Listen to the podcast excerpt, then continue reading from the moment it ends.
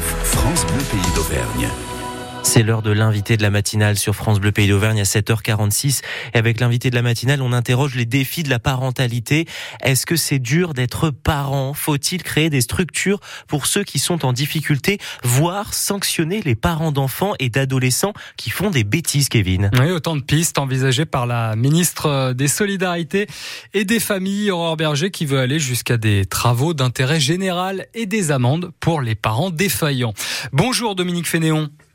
Bonjour. Pédopsychiatre au CHU de Clermont-Ferrand. Merci d'être avec nous ce matin. On va se concentrer ensemble hein, sur ce qu'on peut faire pour bien accompagner les parents et sur ce que vous voyez aussi en consultation. Mais d'abord, je souhaite vous entendre sur ce volet répressif, si vous le voulez bien. Est-ce que faire planer une menace de répression sur des parents, ça peut selon vous être une bonne solution? Alors, La patate chaude, tout de suite. oui, ça commence bien. Euh, alors, je, je je suis pas sûre que ce soit la meilleure des solutions. Je comprends euh, qu'elle existe, Mhm. cette solution-là. Euh, je pense qu'on a tout un tas d'autres choses à déployer euh, avant euh, avant de, de l'utiliser en réalité. Mais euh, je comprends euh, qu'il y ait euh, dans l'esprit des politiques cette idée de euh, eh ben c'est la faute des parents, mais je crois que c'est jamais que la faute des parents quoi en fait. C'est jamais évidemment que la faute des parents, mais est-ce que ça peut pas les inciter à prendre leurs responsabilités? Est-ce qu'on voit pas aujourd'hui euh, Ah, plus qu'hier Je vous entends plus. Oui. Est-ce que vous êtes là, docteur? Vous m'entendez? Ah, ça y est, c'est bon. On vous a Dites-moi, j'ai pas récupéré. entendu votre question. Oui, non. Est-ce que ça peut pas inciter les parents à prendre leurs responsabilités? Peut-être qu'il y a un désengagement plus qu'hier, aujourd'hui, de l'autorité parentale. C'est ça le but aussi, restaurer cette autorité parentale. Alors, probablement que ça correspond à certains parents, mais c'est loin de correspondre à la majorité des parents. Bien sûr que pour certains parents, ça, probablement que ça les forcera à se reposer la question de qu'est-ce que je dois faire pour mon enfant, mon adolescent, parce que parfois certains parents imaginent que les adolescents peuvent euh, sont déjà des adultes quoi en miniature et peuvent se débrouiller tout seuls. Alors probablement que pour euh, certains parents ça aura euh, ça aura un impact, mais je pense que euh, ça correspond pas à la majorité des parents et ceux auxquels ça correspond, c'est ceux qui ont déjà euh, dépassé euh, voilà tout ce qu'on peut faire d'autre pour les aider. Hmm. C'est dur d'être parent. La, la phrase peut paraître extrêmement bateau comme ça, mais peut-être on le dit pas assez. Euh, je pense que c'est dur d'être parent. Oui, en fait, c'est dur parce que euh, parce qu'il y a tout un tas de choses qui a, qui a changé, parce que euh, le, le modèle qu'on avait de nos parents avant, même si on essaye de l'appliquer, parfois ça fonctionne pas aujourd'hui parce qu'on n'est plus tout à fait dans la même société, quoi, en fait. Qu'est-ce qui a changé dans le rapport parent-enfant?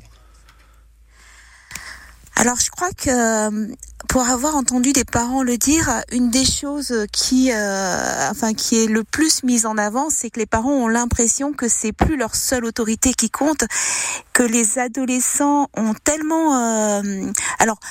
Oui, plutôt les adolescents que les enfants, puisque c'est la question de euh, des téléphones portables, des réseaux sociaux, de l'information qu'on va chercher ailleurs, ont tellement d'autres sources euh, de euh, d'informations que parfois c'est dur pour eux de dire euh, d'affirmer la leur euh, surtout s'ils sont pas en fait ils ont pas toute la confiance en eux dont ils euh, dont ils auront ils auraient besoin pour le faire. C'est là-dessus que vous travaillez avec les, les parents que vous avez en, en consultation sur la confiance en soi. C'est le plus important quand on est parent? Oui, en fait, ça fait partie de ce, de, des aspects qu'on travaille hein, sur le fait de dire on a besoin d'être des parents suffisamment bons. On peut pas être tout pour notre enfant. Il faut tenir compte de l'environnement dans lequel il évolue. Et puis, il faut aussi s'adapter euh, aux caractéristiques particulières de notre enfant. C'est pas celui du voisin. Il n'est pas tout à fait pareil que son frère. Mm. Et du coup, ben, on a aussi à, à s'adapter à lui. C'est effectivement, euh, voilà, euh, redonner confiance aux parents voilà, diminuer leur culpabilité dans certaines situations et puis euh, bah, les accompagner quand euh, voilà il y a des choses qui euh, qui leur manquent Mm. dans leur euh, outillage. Vous parliez Parental. tout à l'heure des, des réseaux sociaux. La, la révolution numérique, euh, elle échappe complètement euh, aux parents. Ça crée de la distance, ça, euh, entre, entre enfants, adolescents et, et parents? Euh, Oui, parce que je pense qu'ils n'ont pas été euh, formés à ça. Alors c'est vrai que euh, pour avoir euh, travaillé avec la CAF lors de leur de l'organisation de, des manifestations pour le soutien à la parentalité, mmh. moi j'avais insisté sur le fait que les parents des plus petits, il fallait vraiment les former à voilà la façon dont ils allaient proposer l'outil numérique à leurs adolescents. Mmh. Parce qu'à un moment donné, ben, on a eu accès à tout un tas d'autres choses les adultes, mais aussi euh, les, les certains enfants et puis surtout les adolescents. Et il y a tout un tas de choses qui ont échappé aux parents. C'est ce que c'est les contenus euh, visionnés par leurs adolescents et l'impact de ces contenus sur le bien-être de leurs adolescents. Hmm. Docteur, j'aimerais qu'on interroge aussi en, conclusion, si vous le voulez bien, le, rôle des pères. On l'a dit, plus présent euh, qu'avant. Est-ce que déjà c'est vraiment une, réalité ou est-ce que vous rencontrez encore euh, trop souvent aujourd'hui des mères célibataires qui se débattent un peu toutes seules? Alors, je rencontre beaucoup, beaucoup plus de pères. C'est euh, une vraie réalité, c'est-à-dire hmm. que les pères s'impliquent en règle générale, bien sûr, il y a encore des situations de mères seules avec leurs enfants, mais euh, par rapport au début où j'ai euh, débuté euh, il y a 20 ans, je rencontre beaucoup plus de pères et puis des pères qui s'impliquent dans l'éducation de leurs enfants, en tout cas qui veulent compter pour leurs enfants qui demandent plus de, de garde alternée, etc. Effectivement, hein, moi je, je confirme. Hein et ce, que, ce, que, vous venez de dire. Oui, des, des, pères qui peuvent aussi être confrontés à des, à des carences d'autorité. Euh, la présence d'un père ne veut pas dire une autorité garantie. Non. Hmm. Non, non, non, non.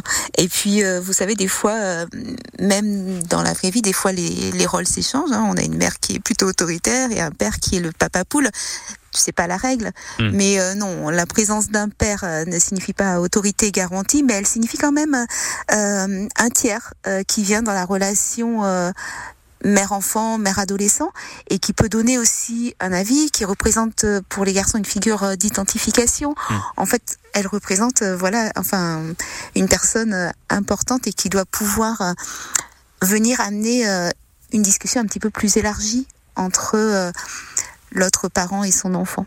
Dominique Fénéon, pédopsychiatre au CHU de Clermont-Ferrand. Merci pour votre éclairage sur euh, cette question de la parentalité ce matin. Merci d'avoir été l'invité de France Bleu. Merci de votre invitation. Au revoir. Merci à vous. L'invité de la matinale se retrouve dès maintenant sur francebleu.fr et l'appli France Bleu. France Bleu